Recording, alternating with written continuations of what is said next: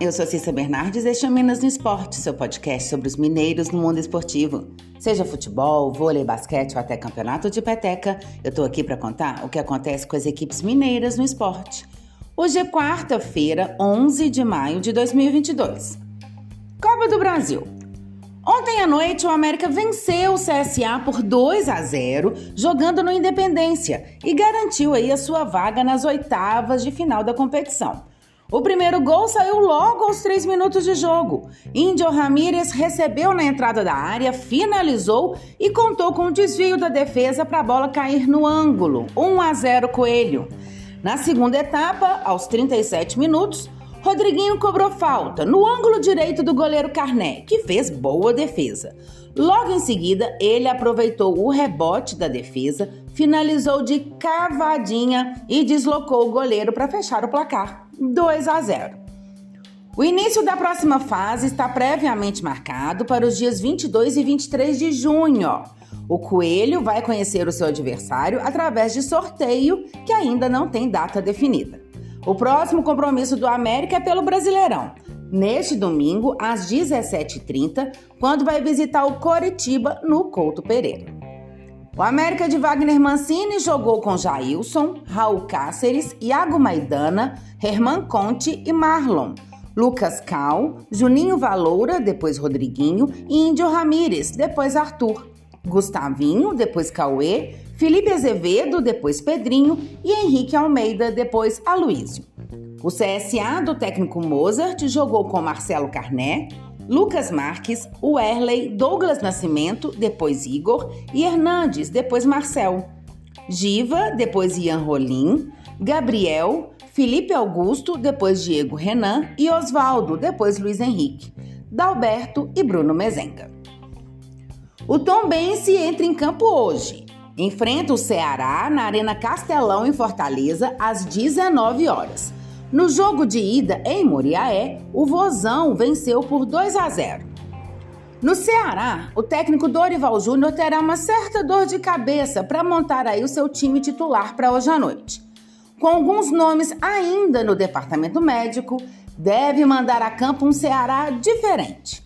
Richard Coelho, que sentiu dores na última partida pela Série A, está lesionado e não fica à disposição. Provável time para hoje tem João Ricardo, Michel Macedo, Gabriel Lacerda, Lucas Ribeiro e Bruno Pacheco, Rodrigo Lindoso, Giovanni e Lima, Vina, Mendonça e talvez Zé Roberto. No Tombense, o time segue com uma baixa importante no ataque. O centroavante Ciel, que já teve passagem pelo Ceará, segue no departamento médico por conta de uma lesão muscular na coxa direita. O técnico Emerson Maria deve continuar com Vinícius Mingotti como titular. Por outro lado, o volante Zé Ricardo e o atacante Keké, que não encararam o esporte porque estavam suspensos, devem voltar ao time nas vagas de Joseph, que não vai poder jogar a Copa do Brasil, e Gabriel Henrique. Ednei, que também já defendeu outra equipe na competição, deve ser substituído por Jordan. Provável escalação: Felipe Garcia, David, Jordan, Roger Carvalho e Manuel. Gustavo Cassonati, Zé Ricardo e Igor Henrique. Keké, Jean Lucas e Vinícius Mingotti. Já o Cruzeiro entra em campo amanhã, recebe o Remo às 19h30 no Independência. Na partida de ida, os paraenses venceram por 2 a 1 de virada. E hoje tem Brasileirão. Em partida antecipada da sétima rodada, Atlético e Red Bull Bragantino se enfrentam às 20h30 em Bragança Paulista. O Galo vem de derrota para o América e atualmente ocupa o sétimo lugar na tabela. O técnico turco Mohamed terá retornos importantes no setor defensivo, que vem sendo alvo de críticas nos últimos jogos. O zagueiro Nathan Silva e o lateral esquerdo Arana, que não participaram da última partida porque cumpriram suspensão automática, voltam a ficar à disposição. Por outro lado, a mais recente e importante das baixas é o atacante Hulk.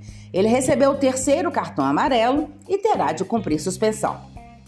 Recuperado após quadro de fadiga muscular, Sasha aparece aí como substituto mais provável. O Galo deve ter outra mudança no ataque em relação ao time que jogou no sábado. Keno deve ganhar a vaga ocupada por Ademir. Ainda há a possibilidade de que o treinador opte por uma, um ataque mais incisivo, abrindo mão de Zaracho no meio-campo para escalar Keno e Ademir pelas beiradas do campo. Já o Bragantino está na quinta colocação do brasileiro e estava invicto no campeonato até o último domingo, quando perdeu para o Corinthians em casa. O time de Maurício Barbieri, assim como o Atlético, também está disputando simultaneamente a Copa do Brasil e a Libertadores. Prováveis times para hoje à noite: no Red Bull Bragantino, Cleiton, Andrés Hurtado ou Aderlan, Léo Ortiz, Renan e Ramon. Jadson, Eric Ramires e Lucas Evangelista. Sorriso, Arthur e Ítalo. Pelo Atlético, Everson, Guga, Natan Silva, Alonso e Arana.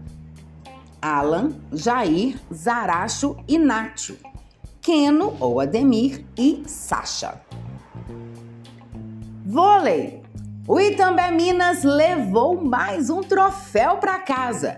Em mais uma decisão emocionante, a equipe Minas Tenista voltou a superar o Praia Clube e faturou pela sexta vez o título do Sul-Americano Feminino de Clubes. O Minas fez 3 sets a 2 na Arena Dentil, em Uberlândia, com parciais de 25-22, 20-25, 16-25, 25-21 e 15 a 13. Se você quer saber sobre o seu time ou qualquer informação esportiva de Minas, manda mensagens, perguntas, dá um oi.